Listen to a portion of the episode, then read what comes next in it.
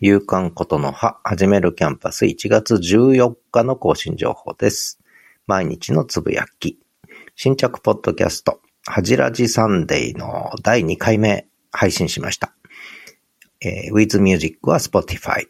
文字起こしは Listen。えー、一声。そして今日も雪かきしました。それからはじめもトライアル Listen。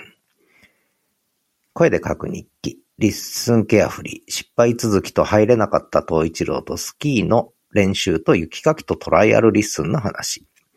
映画更新しました。大河への道。伊能忠敬の映画です。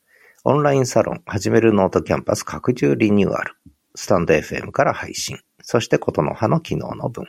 で、ブログはノートの音声記事と映画紹介を声と言葉のブログで更新。そしてノート記事も更新しました。詳しくは概要欄をご覧ください。